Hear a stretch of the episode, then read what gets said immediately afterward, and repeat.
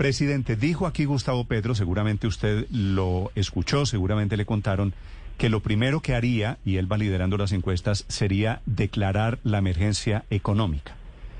¿Esa idea usted cree que es necesaria para atender el hambre? Él dijo que la razón es el hambre, el hambre que deja la pandemia, el hambre que deja la pobreza en Colombia.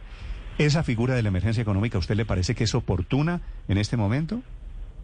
Pues Néstor, mire, no, no, no me voy a poner en controversias con candidatos, que no es mi rol, pero ante la pregunta que usted la hace, miremos las cosas en el contexto general. Primero, claro que nuestro país se ha tenido que enfrentar múltiples necesidades derivadas de los efectos de la pandemia. Pero fíjense las cosas también que Colombia ha logrado.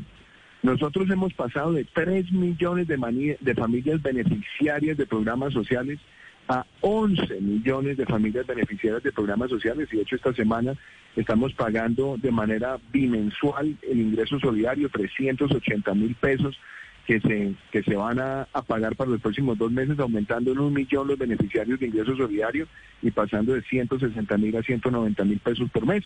Entonces, son medidas de atención.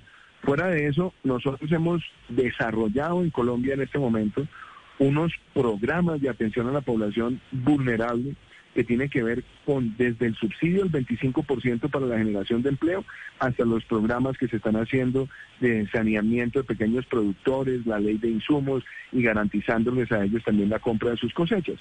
Me parece a mí que sencillamente decir que es que por declaratoria económica se acaba el hambre, pues me parece que es demagógico, me parece que es populista. Las declaratorias económicas no acaban el hambre y si, las declaratorias de emergencia económica acabaran el hambre, pues el hambre se hubiera acabado hace mucho rato en el mundo.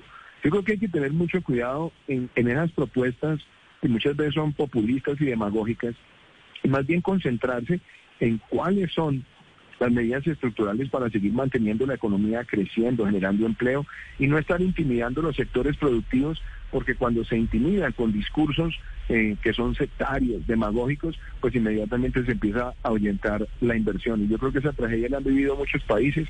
Hoy lo que tenemos que seguir logrando es que la economía siga creciendo, que siga avanzando la vacunación masiva, que sigamos generando empleo. De hecho, las cifras de esta semana comparadas con el año pasado son muestran un avance significativo. Tenemos que este año seguir haciendo cosas mucho más agresivas en eso antes que, empezar a, a, especular. Primero porque esas emergencias necesitan tener recursos.